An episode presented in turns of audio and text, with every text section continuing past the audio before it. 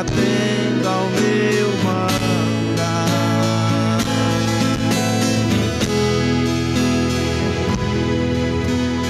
Amém. Glória a Deus.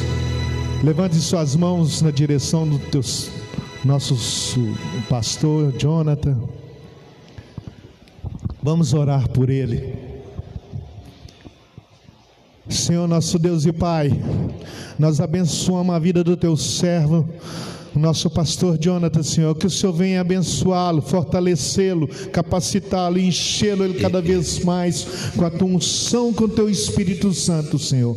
Nós abençoamos a vida dele, a família dele, Senhor, e que todo o trabalho, Senhor, que esse homem tem se esforçado, Oh meu Pai, para trazer a salvação para essa cidade, que ele seja recompensado, Senhor, cem vezes mais pelo Senhor, porque nós não podemos nada, mas o Senhor pode todas as coisas, então nós o abençoamos em nome de Jesus. Amém? Glória Amém? Boa noite, povo de Deus. Tenha liberdade, tome seu assento, fique à vontade. Glória a Deus.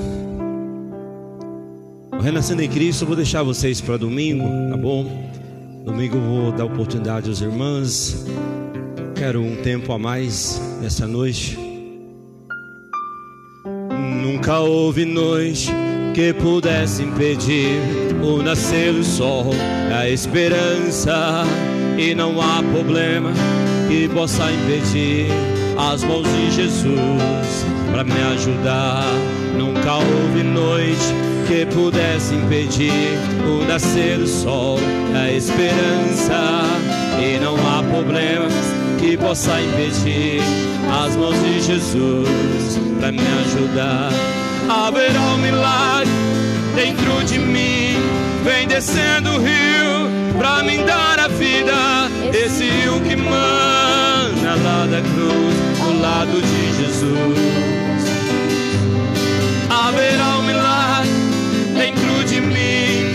Descendo o rio para me dar a vida. Esse rio que mana lá da cruz, do lado de Jesus.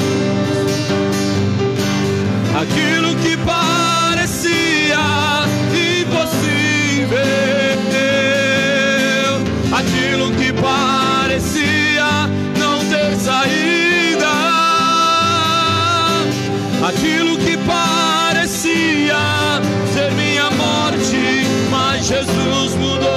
minha sorte.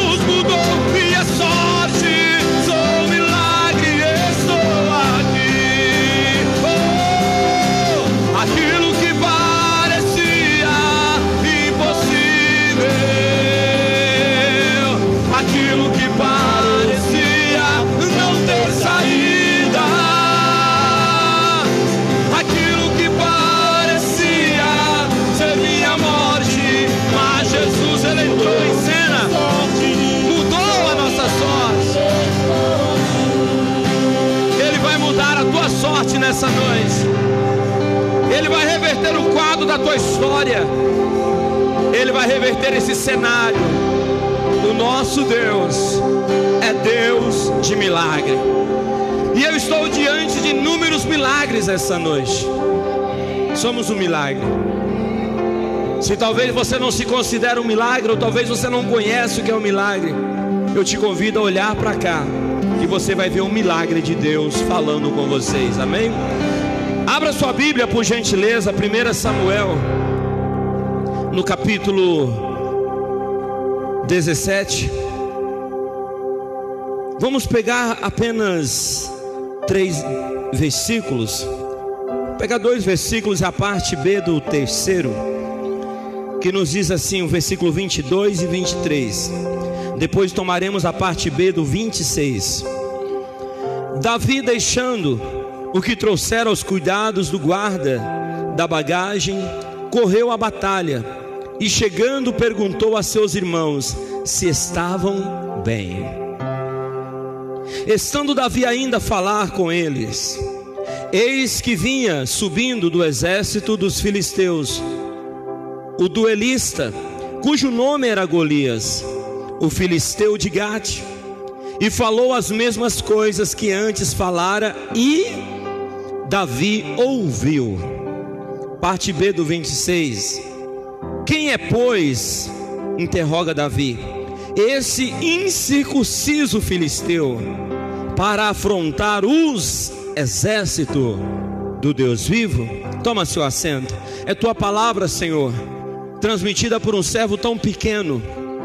Peço ao Senhor graça, compreensão, revelação, iluminação, para que venha explanar a tua palavra de acordo à tua vontade nessa noite, sem acrescentar nem diminuir, sem enfeites, ó Pai, mas que seja a tua palavra de forma clara e objetiva, para que esse povo a ouça, a compreenda com um coração e a coloque em prática na sua vida. É o que eu te peço em nome de Jesus. Amém, irmãos? Louvado seja o nome desse Deus. Que grandes coisas tem feito. Como eu disse, os irmãos estariam viajando, fazendo uma viagem ontem, retornaria hoje. Levantei ontem às três da manhã, fui com minha esposa à cidade de Jaíba, percorremos algumas escolas, pegando os documentos que ela precisava e retornamos ontem mesmo. Eu pedi muita graça ao Senhor para que Ele me desse força, porque eu, meus filhos ficaram na casa da minha sogra e eu gostaria de retornar ontem. Porém, por ser uma viagem muito longa, nós estamos falando de mais de mil kms, é, e eu dificilmente eu faço uma viagem que eu não sinto dores na coluna. E às três e meia nós fomos liberados naquela cidade e eu falei para ela: vamos retornar para Palma e nós voltamos ontem mesmo. Cheguei por volta das 8 horas, 20 horas da noite. E graças a Deus, no percurso da, cidade, da, da viagem, não senti dores. Veio vinha senti-las quando eu desci do carro. desci as pernas já estava dormente, quase que eu caía, tive que chorar no carro, mas chegamos em casa bem, dormi bem, estou aqui bem para pregar e comunicar a vocês a palavra do Senhor. Obrigado, irmãos que oraram por nós. Fizemos uma viagem, ainda que corrida, excepcional, né? Porque o nosso Deus esteve ao nosso lado, guiando esse carro. Uma estrada muito ruim, mas Deus colocou as mãos e nos trouxe em segurança. Amém? A viagem que eu iria para amanhã pregar em Mariana, eu pedi a compreensão do pastor para adiar, para me colocar um pouco mais para frente, devido à minha correria. Eu chegaria muito cansado dessa viagem e a gente está num, numa correria ali na, nas, nas etapas finais, né, preliminares ali da nossa, do nosso templo.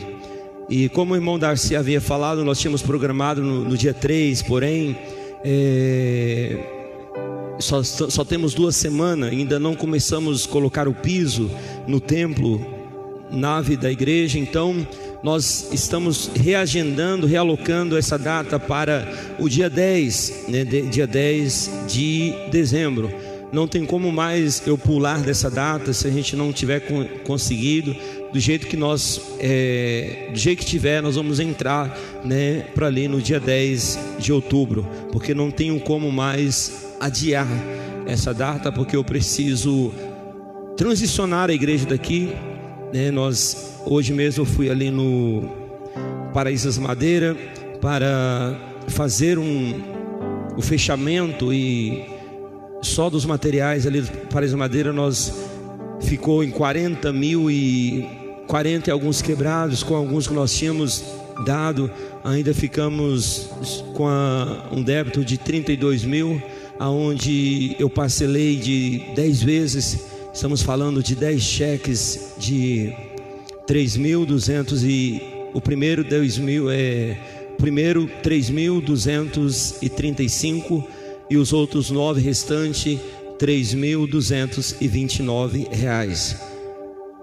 Se fosse só esse, estaria bom, mas nós temos mais o cheque de 1.055 das portas, que fizemos primeiro, agora mais 10 cheques de 890 98 a 99 reais, mais o cheque da, da, da pia e da calha, que ambos são três folhas de cheque é, de 500 reais cada, mais a casa da cinta, né, que também paguei ele hoje um do cheque que era três Paguei um hoje, temos mais dois e quinhentos e me falha a memória, quinhentos e alguma coisa, né? Então, quinhentos e dez reais. Então, nós estamos com uma receita muito grande e nós precisamos da compreensão dos irmãos para que você possa, né, nos ajudar a honrar esses compromissos. Nós, como eu já havia falado para os irmãos, nos próximos 12 meses estaremos com uma situação financeira dessa igreja um pouco complicada. Se os 70% de membros que restam, que não são dizimistas, que não são ofertantes, que não ajudam né, na obra do Senhor, não entenderem e não começarem a ser dizimista. Nós passaremos por uma situação bem delicada, porque uma igreja tão grande, nós temos contamos com 30% dos membros que são cooperantes na obra do Senhor. Então você que possa estar abençoando essa casa, abençoando essa obra, porque como bem diz o apóstolo Paulo no texto citado pelo nosso irmão, né, para que nós venhamos ter crédito. Isso é a palavra de Deus que está falando, nós precisamos ter esse coração doador e generoso. Amém? Vamos à palavra, irmãos. Nós estamos aqui hoje no quinto elo dessa campanha. Faz-me justiça, ó Deus. E nós vimos que é, Deus ele tem feito maravilhas, como eu testemunhei aqui na, no quarto elo, na sexta-feira passada. Algumas bênçãos, alguns milagres né, realizados pelo Senhor no decorrer dessa campanha. E eu creio que hoje não será diferente. Deus nos deu uma palavra para direcionar a igreja.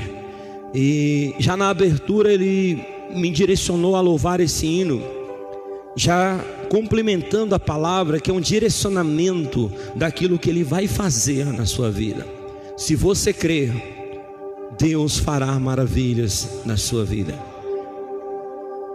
Irmãos, eu fiz questão de frisar para os irmãos, finalzinho do segundo versículo que nós lemos, aonde quando Golias, aquele guerreiro do exército de Gade, dos filisteus, estava ali afrontando o povo de Israel, uma pessoa diferente estava no meio daquela plateia, no meio daqueles que estavam sendo desafiados.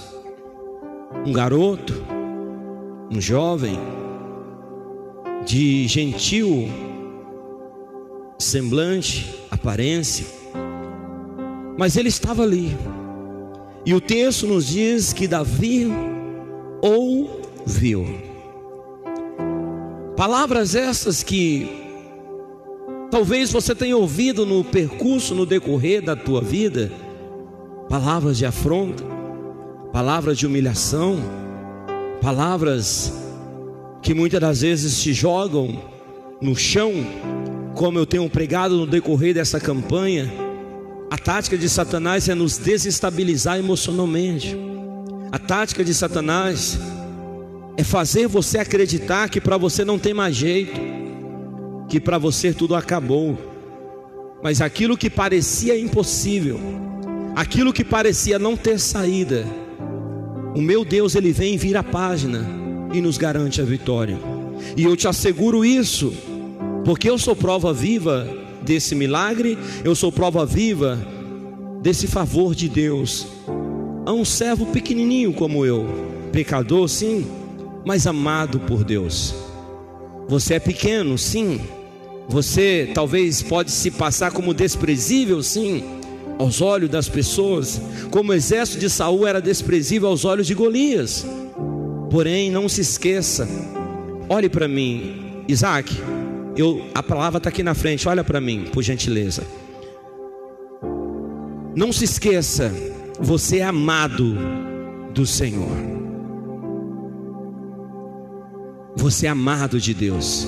Quero Vitória e, Isaac, os dois, prestando atenção em mim aqui agora. Viu, Vitória? Foca em mim aqui, filha. Você não é um acidente de percurso. Eu tenho dito isso, alguns pais, até por brincadeira, falam para o filho: Ah, você é um acidente de percurso, você não estava na programação. Ou talvez você já ouviu alguém dizer isso. Você não é acidente de percurso. Davi, esse garoto, no Salmo 51 ele diz: Em pecado eu fui gerado, em pecado me concebeu a minha mãe. Isso Alguns historiadores remetem que Davi não era um filho bastardo, não era um filho legítimo da família. E se nós olharmos e analisarmos o texto, nós vamos ver que isso traz um pouco de veracidade devido ao desprezo com que Davi é tratado pelos seus próprios irmãos. Está lá no Salmo 51 ele vai dizer: em pecado fui gerado, em pecado me concebeu a minha mãe. Por quê? Talvez Jessé né, teve, concebeu Davi fora da, da aliança com a, sua, com a mãe dos seus demais filhos. Então, talvez ele tenha crescido ouvindo dos filhos, dos irmãos, filhos de Jessé legítimos, que ele era um bastardo, que ele era um acidente de percurso, como Jefte, um dos juízes. E se você pegar a história de Jefte, ele também foi expulso da casa dos seus irmãos porque ele era filho de uma prostituta. Porém, o texto ele dá uma ênfase. Jefte, filho de uma prostituta, porém filho de Gileade. Davi poderia ter sido gerado fora do casamento, porém era amado por Deus. Talvez você não recebeu a atenção, o amor dos seus primogenitor, primogenitores, promogenitores, mas você é amado por um pai que olha para você e vê tantas qualidades em sua vida e diz: Você é especial para mim. Portanto, não deixe o mundo, não deixe que as vozes do mundo roubem de você quem você é em Deus. Nesses últimos dias, irmãos, nós temos vivido um cenário de injustiça. Nós vemos tantas injustiças sendo cometidas na nossa nação, por parte daqueles que eram para ser o guardião, que eram para cumprir, que eram para fazer acontecer a justiça. São eles os primeiros a humilhar, a zombar, a escarnecer. E isso gera dentro de nós um sentimento de raiva, um sentimento de ira. Não seria isso errado, pastor? Não. Você está diante de pessoas, seres humanos carnais, que ira. O pecado é eu deixar a minha ira me dominar, me levando a consumar o pecado. Está lá em Efésios. Irai-vos, mas não pequeis, não deis lugar ao diabo. Porque aquele sentimento de revolta é passivo de todos nós, seres humanos, enfrentá-lo. O próprio Jesus um dia entrou no templo e desceu a peia em muitos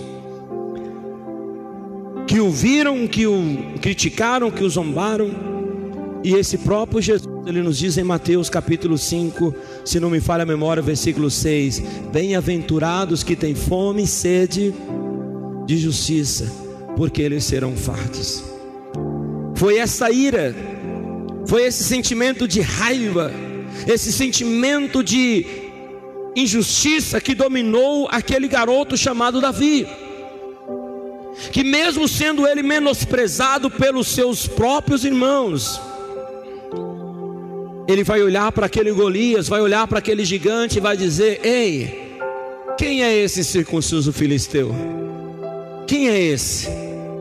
Para afrontar os exércitos do Deus vivo? Porque Davi olhava para cada um daqueles soldados e eles viam ali alguém levantado pelo Senhor, alguém amado pelo Senhor, alguém cujo Deus tinha uma estratégia na vida deles. E se nós formos olhar para os vastos relatos dentro da palavra de Deus, nós vamos ver Deus pegando homens pequenos, caídos, que se sentiam nada, como Gideão, malhando no lagar, e o anjo do Senhor aparece, ei, varão valoroso, eu vou te levantar para trazer vitória aos israelitas. Porém, Gideão, dentro daquele lagar, revoltado, irado, ele se revolta, porque de fato eles estavam sendo roubados, saqueados, plantavam, mas eram outros que desfrutavam. E ele vai dizer: Eu sou o menor, e a minha família é o menor da minha tribo. Você deve ter enganado. Olha no endereço aí que tem alguma coisa errada. Porém, Deus, que é um Senhor amoroso, não, Gideão, é você mesmo. E Gideão, para acreditar naquela palavra, ele vai fazer que o Senhor cumpra algumas provas que ele iria fazer para vencer a ele mesmo. E ali nós vemos o cuidado, o amor, a atenção de Deus com um homem chamado Jacó, dentro de um val. Estamos falando de alguém que literalmente literalmente enganou seu pai enganou seu sogro Labão, enganou várias pessoas, seu irmão Isaú. Mas Deus olha para ele dentro daquele val e diz: Quem tu és? Como tu chamas? Eu imagino Jacó naquele momento se deparando com a sua triste realidade de um usurpador, de um enganador. Porém, Deus, conjectura minha, disse: Não se entristeça, porque até agora você é Jacó, até agora você é enganador, até agora você é um usurpador, mas a partir de hoje, você se chamará Israel. Porque como príncipe lutaste com, com os homens e prevalecesse. Alguém que não abriu mão do seu direito, que não abriu mão da sua bênção, que não abriu mão da sua promessa. Ei, igreja do Senhor, nós precisamos entender que Deus nos chamou para lutar contra o nosso inimigo Satanás, para tomar aquilo que é nosso por direito. Direito esse que eu falo, não porque nós merecemos, Geisiele, não porque você, Senhor, merece, Daniel, mas porque Jesus conquistou lá na cruz. E o sangue de Jesus na cruz, lavando aquele madeiro, nos diz o seguinte: que todo aquele que nele crê, se tornou filho. E se somos filhos, somos logo herdeiros. Se eu sou herdeiro, eu preciso tomar posse daquilo que é meu por direito, não por merecimento, mas por, porque alguém achou graça em mim e me ofereceu essa dádiva maravilhosa chamada graça, favor e merecido. Enquanto você não entender por que eu estou fazendo essa breve introdução, para que a tua mente seja mudada, para que você entenda o que Deus tem para você. Mas muitas das vezes nós pensamos, ficamos sentados na nossa passividade, querendo que caia do céu, não vai cair do céu, porque o próprio Jesus nos ensinou a lutar, a guerrear contra as hostes infernais do maligno. E se eu não me levanto, se eu não me revolto com a situação, nada muda. Nada muda. Quem é esse circunciso filisteu para afrontar o exército do Deus vivo? Eu quero que você olha, seja você agora o Davi, e olha para aquele gigante que toda manhã, de manhã cedo, já se levanta para roubar a sua paz, já se coloca para te afrontar, para te humilhar. Seja como aquele menino naquele vale, olhando para aquele monumento de carne que dizia: Vou matar. Dentro de vocês não tem ninguém que pode me vencer. Como a linguagem de hoje perdeu, né? Que nós vimos a mais alta corte se baixando ao mais baixo nível.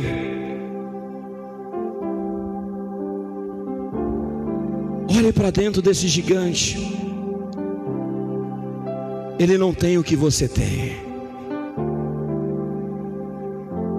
Se você olhar com os olhos da fé, você vai ver que o que está em você é maior do que o que está no mundo. Se você olhar para dentro de você, você vai encontrar dentro desse menininho, dentro dessa menininha desesperada, talvez acuada,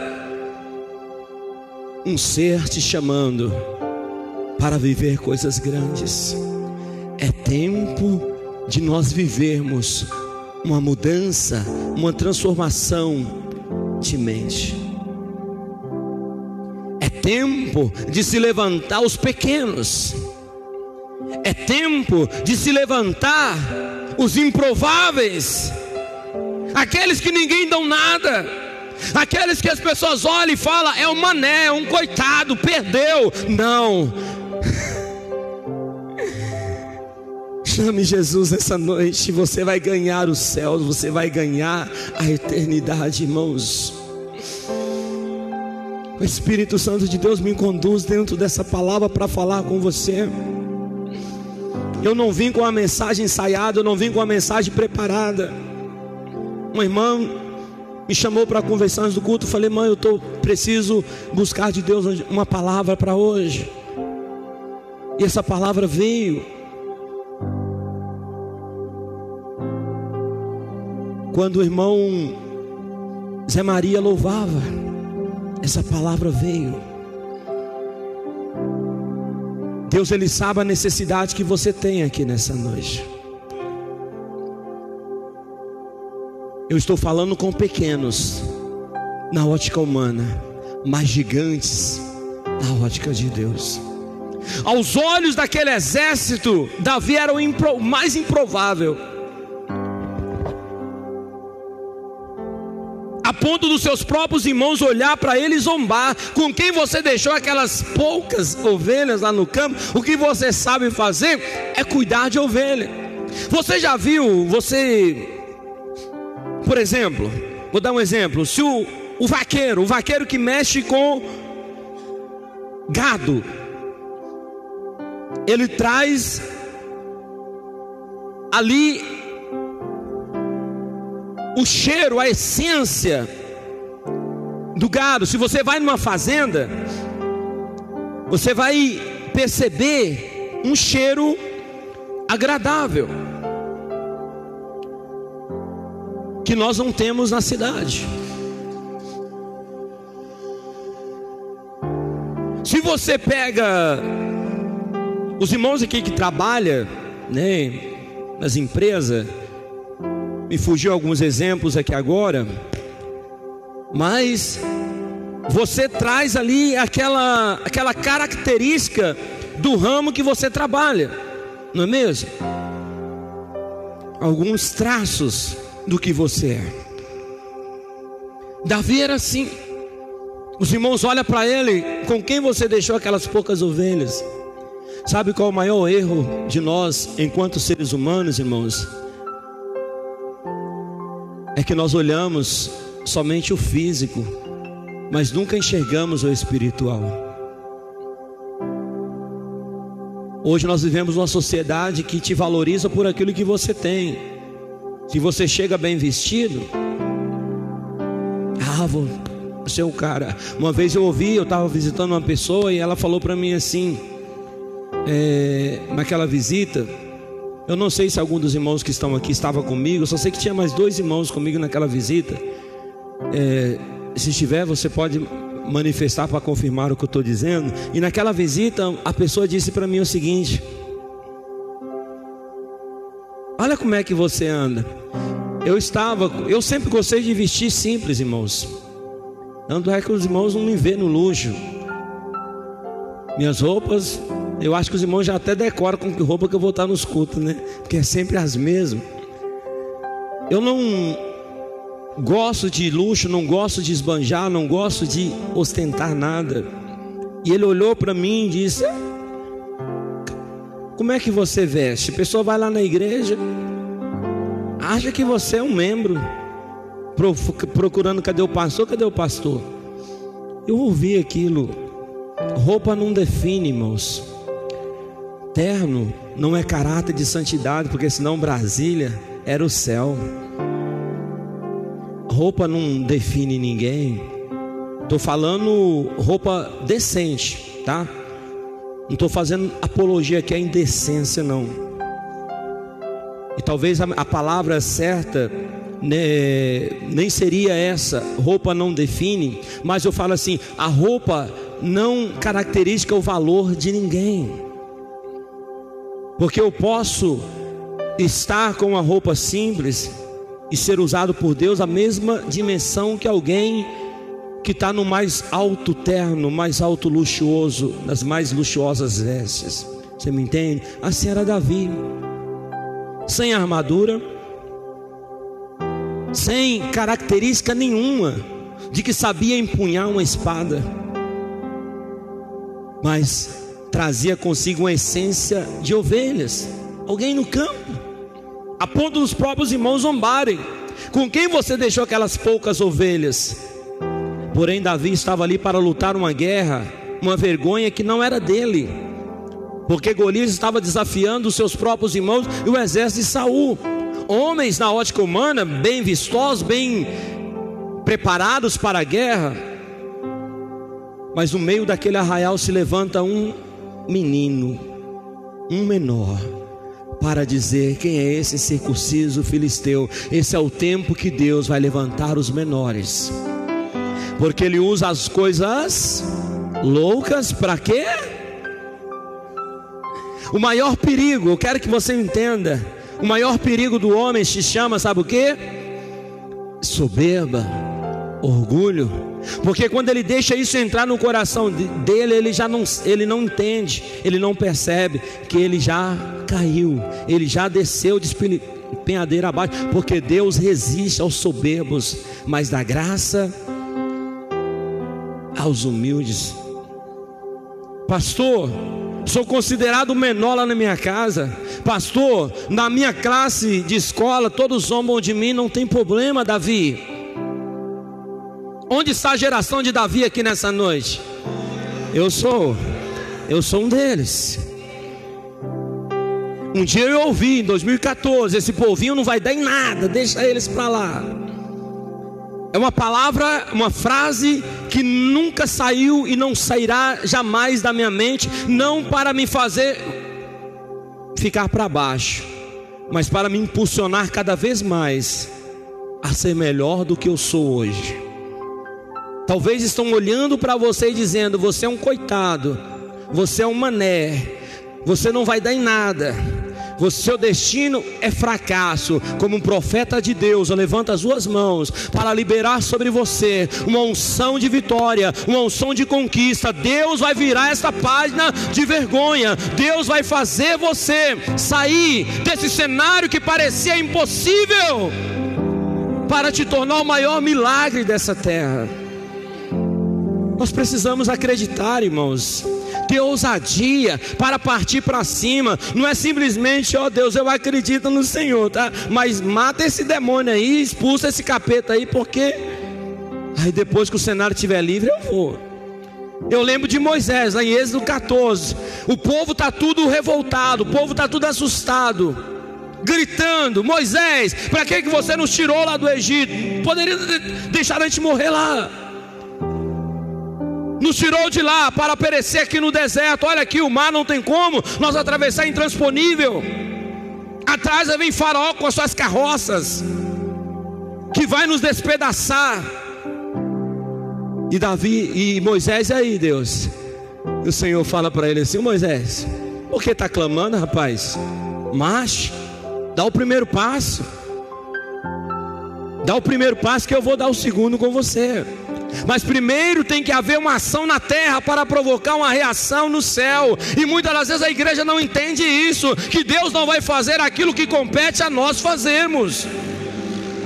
É preciso ter uma ação aqui hoje. É preciso ter uma ação sua na sua família. É preciso ter uma ação sua no seu trabalho. É preciso ter uma ação minha e sua para que nós possamos conquistar vitória. Diga ao povo de Israel que mais. Moisés, não vou colocar o pé porque eu corro risco de cair. Então, pum, toca o que eu tenho na mão. Toca. Talvez, talvez o que ele vai fazer, meio descrente, é tocar para ver a fundura da água. Você já chegou na beira de um rio com um galho e você vai medir ali para ver se você entra? De repente Moisés fez isso com um cajado. Vai molhar a ponta e a surpresa foi coisa que ele nunca tinha visto e aquele povo nunca tinha visto. É o que a palavra de Deus diz: nem olhos viram, nem ouvidos ouviram, nem subiu ao coração humano que Deus preparou para cada um de nós. Deu o primeiro passo, Moisés. Você está me entendendo? Você é inteligente. Você já decifrou toda essa mensagem nessa noite. Deu o primeiro passo ainda que seja por curiosidade, tem uma ação de fé, tem uma atitude de fé. Deus, se o Senhor está mandando, eu irei. É como Pedro naquele barquinho açoitado pelos vendavais, porém ele ouve a voz de Jesus dizendo: Vem, vem, Pedro. Ele decide sair do barco e entrar na tempestade, e ele fez o que mais ninguém fez, porque tirando Jesus, quem mais andou sobre as águas? Eng? Não. Para nós entrarmos para a história, Geisiele, nós precisamos ser pessoas de fé. Para movermos o sobrenatural, precisamos ter uma atitude de fé. Não é só vir na igreja, sentar num banco, assistir um sermão, ajudar, não. É verdadeiramente eu mudar a minha mente, irmãos é verdadeiramente eu transformar a minha mentalidade como Davi, ainda que estão dizendo da direita, da esquerda que não vai dar, mas eu tenho uma palavra que mil cairão ao meu lado, dez mil à minha direita, mas eu não serei atingido. É a palavra que está me mandando ir, então eu vou. É a palavra de Deus que está me incentivando a ir e fazer, então eu vou fazer. Por que não fazer? Por que não crer? Por que não colocar em prática? Por que esperar Deus fazer aquilo que eu devo fazer? A palavra diante do túmulo de Lázaro, tirai a pedra, é um exemplo claro para mim e para você. Que Deus não vai fazer aquilo que eu posso fazer. Rolar a pedra da porta do túmulo, aquilo os homens poderiam fazer. Mas dizer a Lázaro, sai para fora e vem, aí, só Deus poderia levantar aquele morto depois de quatro dias. Aquilo que parecia impossível. O que é que hoje está dizendo e parecendo impossível para você? Qual é o Golias que está te desafiando hoje, falando para você: ei, acabou, viu? Sabe aquela faculdade que você tanto sonhava? Acabou. Como profeta de Deus, eu digo: não acabou, é o começo de uma nova história. Sabe aquele casamento, aquela família, ah, que você tanto sonhava? Acabou. Não acabou. É o começo de uma nova história. Sabe aquele emprego que tanto você lutou para conquistar? E de repente está com ameaça de uma carta de aviso para você assinar, rompa hoje pela fé. Quem é esse circunciso filisteu para roubar de mim aquilo que Deus já me deu?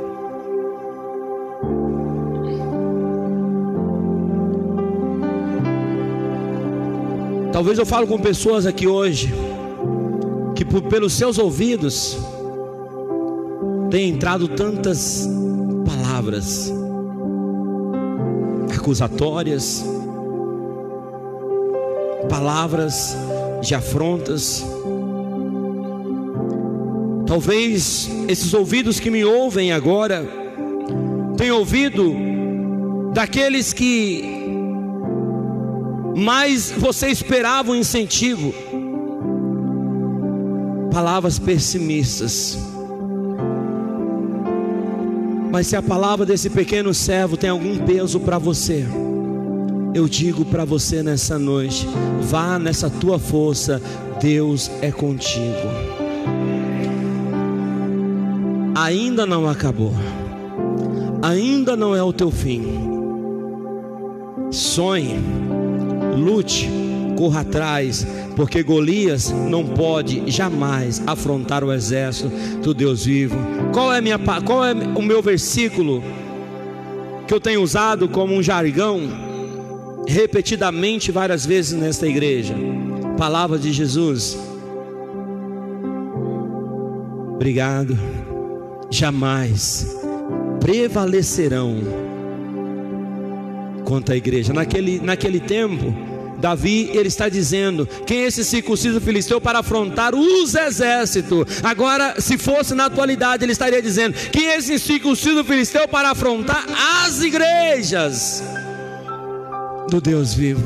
Tem igreja dele aqui hoje?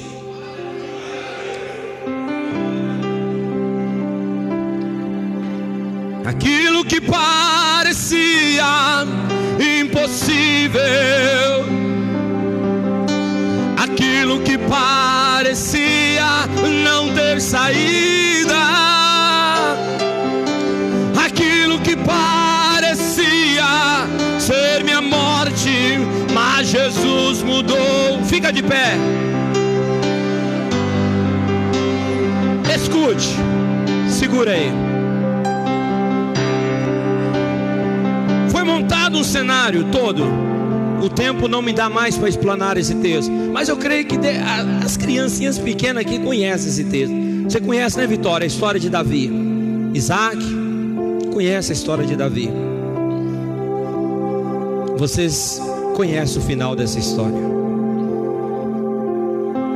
Chega o tão disputado dia, aquele arraial, Golias não diminui o tom de afronta, e ele vai dizer mais uma vez: Sou eu algum cão para tu vires a mim com pedras e pau?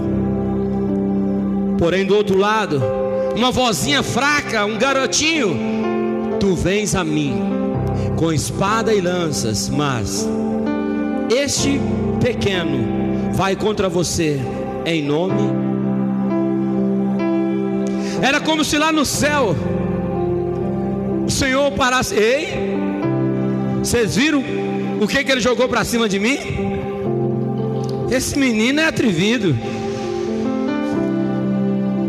Ele decide afrontar o gigante e joga para cima de mim. Tu vens a mim com a espada e lança, mas eu vou a ti em nome. Sabe por que, que Davi está dizendo, irmãos? Porque ele jamais poderia vencer Golias sem Deus na vida dele. Sabe por que você está aqui até hoje, Edson Tomaso? Sabe por que você está aqui hoje até hoje, Lohane? Sabe por que o Senhor está até aqui até hoje, irmão Zé Maria? É porque em ti está o Deus vivo. Essa pessoa que vos fala está aqui até hoje. Porque aos 10 anos de idade eu convidei Jesus e pedi a Ele permissão para ser teu servo. As palavras de afronta não param, elas vêm. Você precisa ter equilíbrio emocional, psicológico e espiritual para entender e direcionar aquilo que é mandado para você, direcionar para o endereço certo.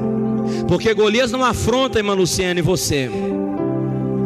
O que, que Jesus vai dizer para, para, para Paulo Saulo, em Atos dos Apóstolos, capítulo 9: Eu sou Jesus a quem tu persegues, dura para ti recalcitar contra os agrilhões. O Senhor está dizendo: Você tem batido na minha igreja, você tem afrontado a minha igreja, está afrontando a mim. Davi entendia isso.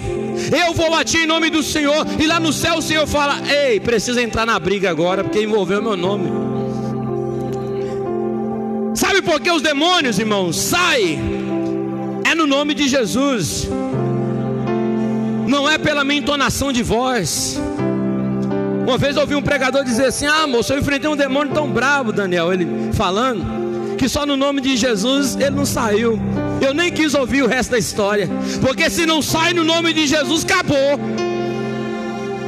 Homem não faz milagre, homem não expulsa demônio, demônio sai no nome de Jesus. Você precisa direcionar a tua guerra, você precisa direcionar as tuas batalhas para o lugar certo. Ah, meu irmão, começa a chamar Deus para a tua peleja, começa a chamar Deus para a tua luta, e aquilo que parecia impossível vai se tornar possível, porque o meu Deus é Deus de milagre, Ele é Deus de milagre, Ele é Deus de vitória, Ele não mudou, Ele é o mesmo, ah, ontem, hoje, eternamente, porque Ele é eternamente imutável imutável, Ele não muda, Ele é onipresente, Ele é onisciente, ah, Ele é onipotente. É por isso que eu descanso no Senhor. Usa-me, sou teu milagre. Ei, Davi, começa a pedir a Ele agora, começa a pedir a Ele. Usa, é você que Deus quer usar, é você que Deus quer levantar, como Davi, como Samuel, desta geração. Peça a Ele, usa-me, usa-me. Usa-me, ó filho de Davi.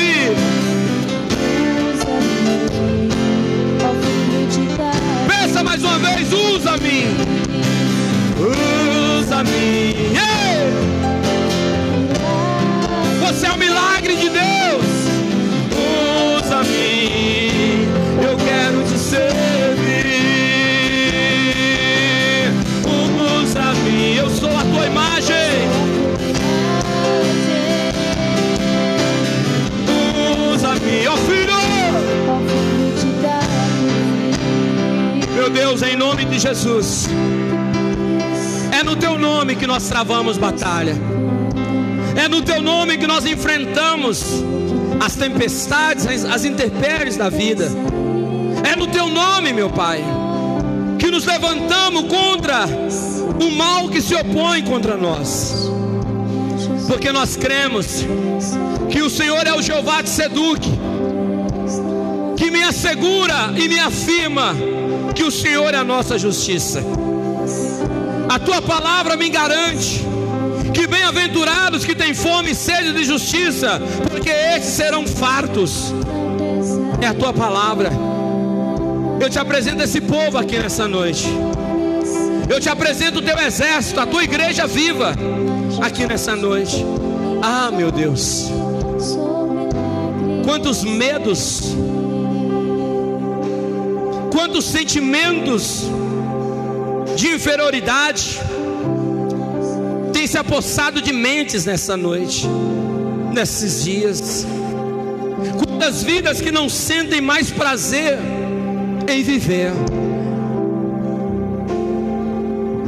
Quantas vidas, meu Deus, que estão como Elias debaixo do pé de zimbro, dentro daquela caverna, pensando que a vida não tinha mais sentido. Ah, meu Senhor. Deixa essa pessoa sentir agora um gosto meigo do teu Espírito Santo. Deixa elas provar agora aquilo que o Senhor soprou sobre os discípulos. O Espírito Santo.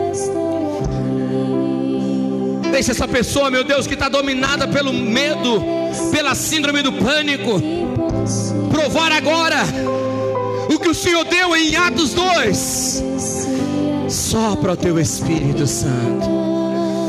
Sopra o teu Espírito Santo. Espírito de revestimento. Espírito de coragem. Espírito de ousadia. Espírito de unção.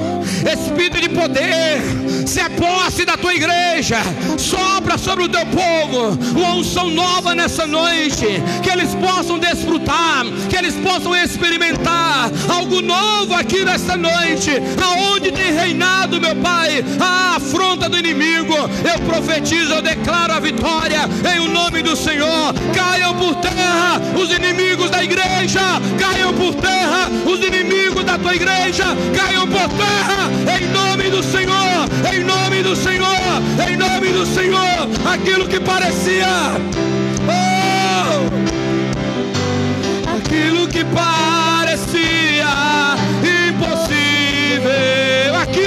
Parecia. Aquilo que parecia Aleluia. não ter saída. Aquilo que parecia Ser minha morte. minha morte. Mas Jesus mudou minha sorte. Sou milagre, estou aqui. para finalizar. Aquilo só você vai. Nessa noite. Aquilo que parecia Não ter. saída. Começou agora a ter. Aquilo que parecia ser minha morte Vai se transformar em vida. Está se transformando em vitória. Você é o milagre de Deus. Você é o milagre de Deus. Somos o milagre de Deus. Se você crê, aplauda a palavra do Senhor. Aleluia. Glória a Deus. Glória a Deus. Glória a Deus. Glória a Deus. Aleluia. Eu vou te dar a benção apostólica lá fora. Vou estar ungindo a sua mão. Quando sair, passe por mim. Eu quero te abençoar. Amém? Que o amor de Deus Pai, a graça do nosso Senhor e Salvador Jesus Cristo, que a doce comunhão e consolação do Santo Espírito possa reinar abundantemente sobre vocês, em nome de Jesus. Podem vir.